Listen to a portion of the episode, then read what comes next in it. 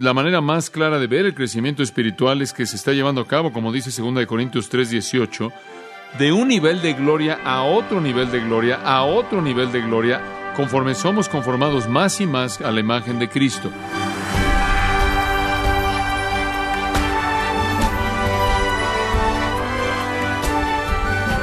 En nuestro programa de hoy, usted encontrará un mensaje acerca de un tema que ha sido evitado en algunos círculos. Pero la palabra de Dios ciertamente no anda con rodeos cuando se trata del tema de la pureza moral. John MacArthur tratará este importante tema para su crecimiento cristiano mientras avanza en su práctico estudio acerca de los fundamentos de la vida titulados De regreso a lo elemental, a continuación en gracia a vosotros. Ahora, le hemos explicado que en esencia, el crecimiento espiritual es meramente un compromiso con vivir para la gloria de Dios. Y conforme usted vive para la gloria de Dios, el Espíritu de Dios entonces capacita el proceso de madurez espiritual y lo hace más y más y más como Jesucristo. Usted pasa de ser un infante espiritual a la madurez, crece en la gracia, crece hasta llegar a ser más y más parecido a Cristo, como dice la Biblia. Entonces el crecimiento espiritual es un proceso no es algo instantáneo y va a llevarse a cabo a lo largo de su vida. Y es un proceso que necesita para su crecimiento y su desarrollo y su cumplimiento una mentalidad de glorificar a Dios. Nos hemos comprometido con glorificar a Dios para poder estar creciendo. Y esa es simplemente otra manera, como lo dije en nuestra última lección, de vivir la vida llena del Espíritu, de andar en el Espíritu, de obedecer la palabra de Dios, de dejar que la palabra de Cristo more en nosotros abundantemente, ser conformado a su voluntad, ceder nuestros cuerpos como instrumentos de justicia. En otras palabras, todas esas cosas realmente son maneras diferentes de decir lo mismo. He descubierto en mi estudio bíblico a lo largo de los años que básicamente simplemente son principios espirituales simples que encontramos en la Biblia que se repiten en muchas maneras diferentes, en muchas formas diferentes. Cualquier maestro bíblico aprende algo. Hay dos cosas que debe recordar cuando usted enseña. Uno es lo olvidadizo, lo fácil que es olvidar las cosas. La gente tiende a olvidar lo que han oído. Entonces tiene que continuar repitiéndolo. Pero en segundo lugar es la familiaridad. Usted no puede repetirlo de la misma manera, de lo contrario la gente va a pensar que ya lo sabe y no lo oye. Entonces tiene que repetir cosas una y otra y otra vez, pero siempre haciéndolo de una manera nueva y fresca, de tal manera que hay una emoción y un aspecto, un sentido de frescura por una nueva dimensión de la verdad. Ahora eso es exactamente lo que la Biblia hace. Toma ciertos principios espirituales básicos de que usted debe crecer como cristiano y llega a tocar al mismo concepto desde muchos, muchos ángulos. La manera más clara de ver el crecimiento espiritual es que se está llevando a cabo, como dice 2 Corintios 3:18, de un nivel de gloria a otro nivel de gloria, a otro nivel de gloria, conforme somos conformados más y más a la imagen de Cristo. Ahora, debemos vivir para la gloria de Dios. ¿Cómo hacemos eso? Hasta ahora hemos compartido diez maneras en las que usted debe glorificar a Dios. Permítame repasarlas brevemente. En primer lugar, glorificamos a Dios al confesar a Jesús como Señor.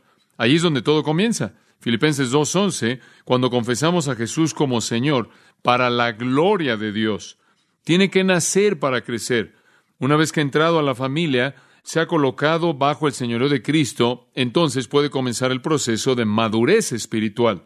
En segundo lugar, le damos gloria a Dios al apuntar nuestras vidas hacia ese propósito. Usted nunca glorificará a Dios a menos de que lo apunte en esa dirección. Debe tener eso como meta.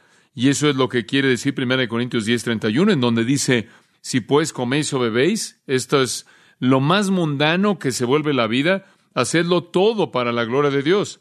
En tercer lugar, aprendimos que glorificamos a Dios al confesar nuestro pecado. Josué 7:19 dice, Dad gloria a Jehová el Dios de Israel y confiesa tu pecado. Como puede ver, glorificamos a Dios cuando admitimos nuestra pecaminosidad y la confesamos y nos volvemos de ella, nos arrepentimos de ella. Y eso nos mantiene moviéndonos en el camino de la madurez. Usted no puede madurar a menos de que esté enfrentando el pecado y eliminándolo de su vida.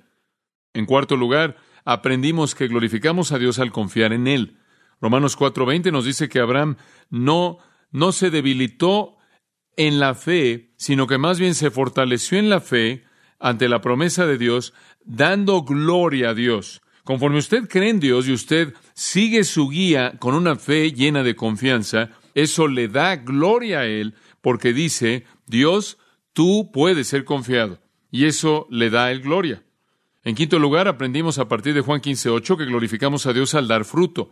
Glorificamos a Dios cuando hay producto en nuestras vidas, cuando hay algo visible en lo que Dios está haciendo en nosotros, cuando nuestras buenas obras se manifiestan y glorificamos a nuestro Padre que está en los cielos, como lo expresó Jesús. Debemos ser fructíferos. En esto es glorificado mi Padre, dijo Juan 15.8, que deis mucho fruto. Y después, en sexto lugar, dijimos que glorificamos a Dios mediante la alabanza. El que sacrifica alabanza me honrará o me glorificará. Conforme recitamos los atributos de Dios y sus maravillosas obras, y agradecemos por ambos, porque ambos se operan en nuestras vidas, están en operación en nuestras vidas, eso también nos mantiene a lo largo del camino del crecimiento. Y después, en séptimo lugar, dijimos que crecemos al ser obedientes a partir del amor, al amarlo lo suficiente como para obedecer lo que Él nos pide hacer. Y vimos, ¿no es cierto?, en Juan capítulo 21, en donde Jesús le dice a Pedro que va a morir y le va a costar su vida, y le dice, si me amas, Pedro, si realmente me amas, como acabas de decirlo estas tres veces, entonces vas a estar dispuesto a morir. Y después le dice, sígueme. Y cuando usted está dispuesto a seguir, aun cuando eso significa la muerte, debido a que usted lo ama tanto, entonces usted está viviendo para su gloria. También dijimos que glorificamos a Dios mediante la oración. Glorificamos a Dios por la oración. Juan 14 dice que si pedimos algo en su nombre, Él lo hará, para que el Padre sea glorificado en el Hijo. Debemos orar para que Dios pueda desplegarse a sí mismo cuando Él actúa, y eso le da gloria a Él. Entonces, la oración es una manera muy esencial en la cual glorificamos a Dios. Después dijimos, en noveno lugar, que glorificamos a Dios al proclamar su palabra, proclamar su palabra. Segunda de Tesalonicenses 3.1 fue nuestro versículo. Hablaba de, de, hacer que la palabra corriera para que Dios fuera glorificado. Y después, la última que discutimos en nuestro último estudio fue que glorificamos a Dios al traer a otros a Él. Vimos eso en Segunda de Corintios, capítulo 4, versículo 15. La Biblia dice que Dios es glorificado cuando añadimos otra voz a aquellos que están agradeciéndole a Dios. Cuando usted gana a alguien a Cristo, usted duplique el potencial para glorificarlo. Ahora quiero darle unas cuantas más conforme cerramos nuestro estudio en esta sesión en particular, que en cierta manera va a redondear y va a resumir lo que esta área tan tremenda de crecimiento espiritual debe decirnos. Un punto, un onceavo punto. Y este es muy, muy esencial. Glorificamos a Dios mediante la pureza moral. Glorificamos a Dios por la pureza moral. Y esta es una verdad absolutamente esencial. Usted no puede estar creciendo espiritualmente con un estilo de vida impuro. Permítame mostrarle 1 de Corintios capítulo 6. Y quiero pasar ahí porque vamos a estar ahí por un tiempo. 1 de Corintios capítulo 6, versículo 19. Y dice esto: ¿O ignoráis que vuestro cuerpo es templo del Espíritu Santo, el cual está en vosotros, el cual tenéis de Dios y que no sois vuestros? Ahora, lo que Pablo está diciendo es esto. Deben reconocer que el Espíritu de Dios mora en ustedes. Ustedes son templo del Espíritu Santo, porque habéis sido comprados por precio. Glorificad pues a Dios en vuestro cuerpo y en vuestro espíritu, los cuales son de Dios. Ahora aquí se nos manda glorificar a Dios en nuestro cuerpo y espíritu tanto interna como externamente, debemos vivir para la gloria de Dios. Ahora, lo que Pablo de manera precisa tiene en mente aquí es el área de la moralidad personal. Para mostrarle esto, quiero que retroceda al versículo 12. Primera de Corintios, capítulo 6, versículo 12. Y quiero que sigamos el flujo de este texto un poco, porque esto es tan importante. Y francamente, el día de hoy es tan esencial como cualquier cosa de la que podríamos hablar, porque vivimos en una sociedad, un tipo de sociedad tan, tan amoral. Inclusive en la iglesia de Jesucristo hay una tolerancia del pecado, particularmente del pecado sexual, que no ha sido el caso en días pasados en la historia de la iglesia. Y parecemos ser tan permisivos en esta sociedad y Pablo tiene una muy buena palabra para nosotros acerca de eso. Observe el versículo 12 del capítulo 6. Pablo dice, Todas las cosas me son lícitas, mas no todas convienen. Todas las cosas me son lícitas, mas yo no me dejaré dominar de ninguna. Después él dice, las viandas para el vientre y el vientre para las viandas, pero tanto al uno como a las otras destruirá Dios. Pero el cuerpo no es para la fornicación, sino para el Señor, y el Señor para el cuerpo. Ahora usted aquí lo que ve, aquí vemos la idea de qué está hablando. La fornicación es una palabra griega, porneia, de la cual obtenemos pornografía. Eso significa pecado sexual. Es una palabra grande, es como una cobija, cubre todo pecado sexual posible. Pablo está diciendo, no debemos estar involucrados en pecado sexual. Y él da tres razones en este texto y quiero que las vea. Número uno, daña. Número dos, controla. Y número tres, pervierte. En primer lugar, observa el versículo 12, el cual le acabo de leer. Y aquí Pablo nos dice que todas las cosas me son lícitas, mas no todas convienen. Todas las cosas me son lícitas, mas yo no me dejaré dominar de ninguna. En otras palabras, él está diciendo, en lo que a la libertad cristiana concierne, tenemos la libertad de hacer ciertas cosas, pero si fuéramos a hacer esas cosas, nos dañarían, no serían buenas para nuestro bien, no serían algo práctico. Esta es la palabra sunfero.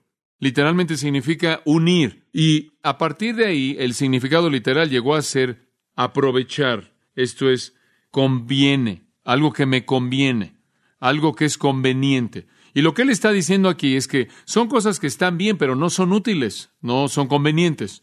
Ahora Aristóteles usó la palabra, por ejemplo, en relación a la paga de los de los navegantes, la paga de los marineros y también el botín de los soldados. Y él entonces estaba hablando de la utilidad que ellos obtenían. Y eso es básicamente lo que significa. Significa tener utilidad por, tener algo de utilidad. La palabra en español es algo interesante, es algo práctico. Tenemos la palabra, la palabra práctica la obtenemos de ahí. La idea es que hay ciertas cosas que yo puedo hacer, pero si las hiciera, no estaría libre, me enredaría. Hay cosas que me pueden dañar. Entonces, todas las cosas son permisibles, me son permitidas en un sentido dentro de la gracia de Dios, pero no todas las cosas nos ayudan. Algunas cosas nos enredan, algunas cosas nos estorban. Soy cristiano, ¿verdad? Soy redimido, soy redimido eternamente. Tengo la libertad de hacer lo que quiera. Tengo libertad y Dios va a redimirme porque su amor es eterno. Pero aunque tengo esa libertad, hay algunas cosas que no hago porque enredan mis pies, me atan, me dañan, y la inmoralidad es una de esas cosas. La inmoralidad nunca ayuda, solo daña. Observe el versículo 18 de 1 Corintios 6. Huid de la fornicación. ¿Por qué? Bueno, porque usted está pecando al final del versículo contra su propio cuerpo. Le va a dañar. Huya de ella. Usted sabe, la gente dice, bueno, tú sabes, yo puedo vivir como quiera, yo soy cristiano y estoy bajo la gracia y Dios perdona todo y me ha liberado Dios. He sido liberado. Estoy libre del poder de la ley porque Cristo llevó la paga, llevó mi paga. Estoy libre del poder del pecado porque Él pagó el precio. Estoy libre del juicio eterno porque Él llevó el juicio de Dios en su propio cuerpo. Estoy libre. Pero Pablo dice, sí, eso es correcto, pero usted no está libre para hacer las cosas que lo dañan. Usted sabe, el, el, libro de Proverbios tiene mucho que decir acerca de cómo la inmoralidad nos daña. En el quinto capítulo de Proverbios, en el sexto capítulo de Proverbios, en el séptimo capítulo de Proverbios y en el noveno capítulo de Proverbios, hay una lista bastante larga de cosas muy prácticas para mostrarnos que la fornicación es dañina. En 1 Corintios capítulo 10, versículo 8 dice, ni forniquemos como algunos de ellos, esto es los israelitas, fornicaron, y cayeron en un día veintitrés mil. Pablo dice, no cometan fornicación y se encuentran en la misma situación en la que Israel estuvo cuando esos veintitrés mil murieron en un día. El pecado tiene un efecto devastador, particularmente el pecado de inmoralidad. Puedo pensar de regreso en este, el Salmo 51 me viene a la mente de David quien había cometido el pecado de inmoralidad con Betsabé. Y en esa situación tan, tan terrible, tan aterradora que resultó de eso, en donde el hombre Urías, el marido de ella, fue matado y David vivió con esta culpabilidad increíble, el Salmo 51 dice que él se enfermó y se debilitó y se sintió solo y estuvo triste, se sintió culpable, el daño horrible que le vino a David. De hecho, usted lo tiene en Hebreos, donde dice que honrosos en todos el matrimonio y el hecho sin mancilla, pero a los fornicarios y a los adúlteros los juzgará Dios. Hay, hay algunas cosas que nos dañan y por eso debemos evitarlas. En segundo lugar, el pecado sexual no solo daña, sino que también controla. La segunda parte del versículo 12. Todas las cosas me son lícitas, mas yo no me dejaré dominar de ninguna. Una de las cosas que hace este pecado en particular, como cualquier otro pecado, es que hace de la gente un esclavo. Alguien me estaba contando en nuestra propia iglesia que hay una persona que ha venido a nuestra iglesia que dice que viene aquí cada domingo para el sermón y después se va y va a ver películas pornográficas en la tarde, porque simplemente parece no poder liberarse de la esclavitud de esa lascivia terrible. Es algo muy esclavizante. Entre más usted cede a ella, más lo controla. Esclavizar, dominar, es una buena traducción de la palabra griega, venir bajo el poder o dominio de algo. Y lo que él está diciendo, no voy a hacer algo que me va a esclavizar. Y eso es lo que el pecado sexual hace. Esclaviza, se vuelve una esclavitud terrible, terrible. Ahora vemos entonces, simplemente a partir del principio, que el pecado sexual tiene un efecto poderoso en nosotros, nos daña y nos controla. Pero hay, aquí hay algo más, y es que nos pervierte. Observa el versículo 13. El pecado sexual, la maldad sexual nos pervierte. Simplemente para mostrarle esto. Hay tres propósitos distintos y diseños para nuestros cuerpos que son pervertidos por el pecado sexual. En primer lugar, nuestros cuerpos son como cristianos para el Señor. Veámoslo ahí en los versículos 13 y 14. Las viandas son los alimentos para el vientre y el vientre para las viandas, pero tanto al uno como a las otras destruirá Dios. Pero el cuerpo no es para la fornicación, sino para el Señor, y el Señor para el cuerpo. Y Dios que levantó al Señor, también a nosotros nos levantará con su poder. Ahora, Pablo presenta este punto. Él dice, el cuerpo es para el Señor. De hecho, debe ser tan obvio para ustedes que nuestros cuerpos son para el Señor, porque algún día Él va a resucitar nuestros cuerpos. Algún día, así como Él resucitó su propio cuerpo, Él va a resucitar nuestros cuerpos para morar en la gloria. Esa es la importancia que tienen nuestros cuerpos en su plan. El cuerpo no es para la fornicación, es para el Señor. Él en cierta manera se burla de ellos porque tenían una pequeña frase y él la usa al principio del versículo 13. Las viandas para el vientre y el vientre para las viandas. Por cierto, en el griego no hay verbos, simplemente son viandas, cuerpo, cuerpo, viandas, o alimentos, cuerpo, cuerpo, alimentos. Dice usted, bueno, ¿qué significa eso? Bueno, lo que están diciendo es que ese es un eslogan. El alimento para el cuerpo, el cuerpo para la comida, para el alimento, esa es una función natural. Y era una pequeña frase que usaban para hablar del sexo. Y lo que realmente querían decir era esto. Bueno, el sexo simplemente es como comer. Usted sabe, el cuerpo es para el alimento, el alimento para la comida, el cuerpo para el sexo y el sexo para el cuerpo. Simplemente es un fenómeno natural, simplemente es una función como cualquier otra cosa. Y eso es lo que la gente dice en la actualidad. ¿Por qué se molestan por el sexo? Digo, todos somos seres sexuales, ustedes saben. No es algo muy serio, simplemente salimos, nos expresamos, comemos, bebemos, nos acostamos, caminamos, corremos, hacemos estas cosas. ¿Por qué no tener sexo? ¿Por qué no disfrutar del sexo? Solo es biología. Pero Pablo dice, su pequeño eslogan, el alimento para el cuerpo y el cuerpo para el alimento es solo biológico, o está equivocado. Dios va a destruir el alimento y su cuerpo. Dios va a destruir el sexo y el cuerpo. El cuerpo es para Dios. El alimento es temporal. El sexo es temporal. Esa no es la razón por la que Dios lo redimió. Ese no es el plan que Dios tiene para su cuerpo. Si usted es cristiano, el plan que Dios tiene para su cuerpo no es sexo, es resurrección, es glorificación. ¿Y por qué entonces va a adulterar ese cuerpo que tiene ese propósito tan maravilloso y especial? Y eso es esencialmente lo que él está diciendo. Entonces el cuerpo en primer lugar es para el Señor. En segundo lugar es uno con Cristo, inclusive aquí y ahora. Observe el versículo 15. ¿No sabéis que vuestros cuerpos son miembros de Cristo? ¿No saben que su cuerpo en este momento es parte del cuerpo de Cristo? Quitaré pues los miembros de Cristo y los haré miembros de una ramera. Oh, no, no, no, megenoito, el negativo más fuerte en el idioma griego. Que Dios lo prohíba, no puede hacer eso. ¿Qué? ¿No sabéis que el que se une con una ramera es un cuerpo con ella? Porque dice, los dos serán una sola carne. Pero el que se une al Señor, un espíritu es con él. ¿Saben lo que sucede aquí? Usted es uno con Cristo. Usted se involucra con una ramera y ha hecho que Cristo sea uno con esa ramera. Eso es lo que está diciendo. Usted no puede actuar así. Por cierto, ¿quiere saber quién es una ramera? Esa es cualquier persona que tiene relaciones sexuales fuera del matrimonio, aun si están más bien comprometidos. Usted prostituye el propósito de Dios para el sexo. Eso es todo lo que significa. Entonces, nuestros miembros son miembros de Cristo. Nuestros cuerpos son parte de su cuerpo y somos uno con Él y no podemos arrastrarlo y llevarlo a una relación vil sin afectar el propósito que Él tiene en mente. Y esa es la razón por la que en el versículo 18 Él dice, huid de la fornicación. Todo pecado que el hombre comete está fuera del cuerpo, pero el que comete fornicación, el que fornica contra su propio cuerpo, peca. Cualquier otro pecado viene desde afuera, pero este pecado emana desde adentro y revela una corrupción internamente. Entonces Pablo realmente está pegándole fuerte, dándole fuerte esto. Él dice, no pueden cometer este pecado porque son uno con Cristo, no pueden cometer este pecado porque Dios tiene otro propósito para su cuerpo. Y después, en tercer lugar, él dice, no pueden hacer esto porque su cuerpo es el templo del Espíritu Santo. Versículo 19, ¿o ignoráis que vuestro cuerpo es templo del Espíritu Santo, el cual tenéis de Dios y que no sois vuestros, porque habéis sido comprados por precio?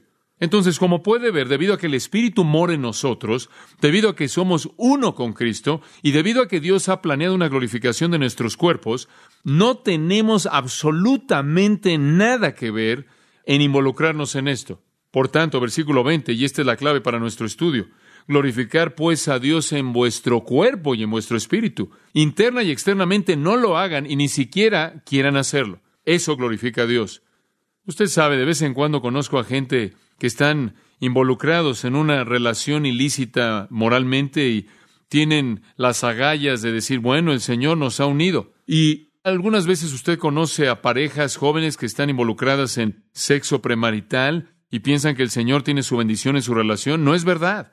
Inclusive hay gente, hay personas en una relación matrimonial que pueden estar casados con un incrédulo y encontraron un cristiano y están teniendo una relación y tratan de decir que el Señor está en esa relación. Escuche, ese no es el caso en absoluto. Usted no está glorificando a Dios. Y le voy a decir algo. Si usted o yo o alguien más está viviendo en un estado de inmoralidad, no hay manera alguna en la que podamos glorificar a Dios. No hay manera alguna en la que estemos creciendo espiritualmente, no hay manera en la que podamos crecer espiritualmente. Crecemos en pureza, no en impureza. Entonces, conforme glorificamos a Dios en nuestros cuerpos, crecemos en su gracia. Entonces, ¿qué estamos diciendo en nuestro onceavo punto? El crecimiento espiritual involucra glorificar a Dios mediante la pureza en nuestras vidas. Permítame darle un doceavo, y quizás tenemos tiempo solo para un último al final. Glorificamos a Dios por la unidad, y esto es muy importante. Glorificamos a Dios mediante la unidad. Aquí tenemos otro elemento muy importante en el crecimiento espiritual. Esta es otra clave, y es esta. Crecemos, ahora mucha atención aquí, subraya esto, crecemos más rápido cuando no tenemos que crecer solos, cuando somos estimulados. Como dicen Hebreos, cuando nos estimulamos unos a otros al amor y a las buenas obras. Tenemos en el cuerpo de Cristo dones espirituales, correcto, para ministrar a otros, para que ellos nos ministren a nosotros, para estimular el crecimiento. Ahora permítame mostrarle esto en Romanos, capítulo 15. Dios es glorificado en la unidad de los santos. En Romanos 15, versículo 5. Pero el Dios de la paciencia y de la consolación nos dé entre vosotros un mismo sentir según Cristo Jesús. En otras palabras, quiero que se lleven unos con otros. Quiero que sientan lo mismo uno hacia otro. Quiero que tengan la misma, el mismo sentir, la misma manera de pensar en el cuerpo de Cristo, una unidad maravillosa. Versículo 6. ¿Para qué? Y ahí está esa cláusula de propósito de nuevo. Para que unánimes, esto es para que piensen igual, a una voz, para que hablen igual, glorifiquéis al Dios y Padre de nuestro Señor Jesucristo. Como puede ver, Dios es glorificado en la unidad de la iglesia, en la unidad de los creyentes. Este es algo esencial. Glorificamos a Dios en nuestra unidad. Una gran, gran verdad. Dios no espera que luchemos a lo largo del camino de la madurez espiritual solos, pero Él espera que nos movamos junto con otros, en la compañía unos de otros. Así es como glorificamos a Dios. Por tanto, dice en el versículo 7, recibíos los unos a los otros. Después de todo, Cristo nos recibió. ¿No es cierto? ¿Y somos mejores que Él? ¿Tenemos un estándar más alto para nuestro grupo que el de Él? ¿Por qué? Para gloria de Dios. Ahora esto es muy importante. Debemos estar interactuando. Nadie crece en un vacío. nos necesitamos de manera desesperada los unos a los otros. Crecemos por la unidad. ¿Sabe usted por qué? Por ejemplo, una ilustración. En mi vida he encontrado que entre más cercano estoy al círculo de personas que me rodean, más fácil es para mí vivir una vida justa. ¿Sabe por qué? Porque el círculo me hace responsable, ¿no es cierto? Cuando tengo un círculo de amigos piadosos que yo amo, que están cercanos a mí, me hacen rendir cuentas, mantienen mi vida en su perspectiva. Y si algo no está bien, ellos lo señalan y eso me forza a alinearme. Estoy tan contento porque Dios me ha dado una familia. Estoy tan contento porque Dios me ha dado hijos y una esposa que tienen expectativas espirituales elevadas y esa familia me forza a caminar por el camino justo. Y si me desvío de un, uno u otro, a veces los cinco, entran ahí para informarme que me desalineé. Y eso es muy útil.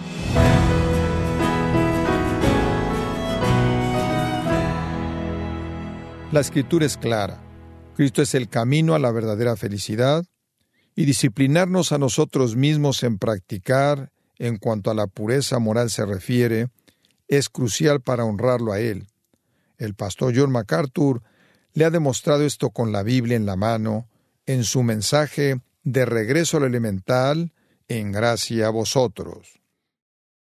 Y estimado oyente, le invitamos a visitar nuestra página en gracia.org donde podré escuchar este y todos los mensajes de esta importante serie de Regreso al Elemental, completamente gratis, así como acceder a todos los recursos que tenemos disponibles para su crecimiento espiritual.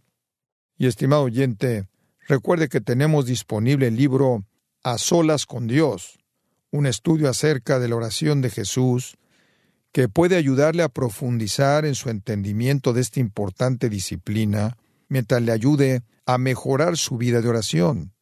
Puede adquirirlo en nuestra página en gracia.org. A solas con Dios, escrito por el pastor John MacArthur. Si tiene alguna pregunta o desea conocer más de nuestro ministerio, como son todos los libros del pastor John MacArthur en español, o los sermones en CD, que también usted puede adquirir, escríbanos y por favor mencione la estación de radio por medio de la cual usted nos escucha en gracia a vosotros. Es importante conocer no solo el país y ciudad de donde usted nos escucha, sino también la radio. Para quienes contactan nuestro ministerio por primera vez, pueden solicitar una copia del mensaje de promoción sin costo alguno, un mensaje por oyente únicamente. Si usted vive en los Estados Unidos o Puerto Rico, escríbanos a Gracia Vosotros, P.O. Box 4000, Panorama City, California 91412. O puede escribirnos a través del siguiente correo electrónico radio arroba en nombre del pastor John MacArthur, nuestra coordinadora de estaciones Marilina Caruli y del personal, le damos las gracias invitándole para que nos acompañe en la próxima edición para continuar desatando la verdad de Dios un versículo a la vez, aquí en Gracia a Vosotros.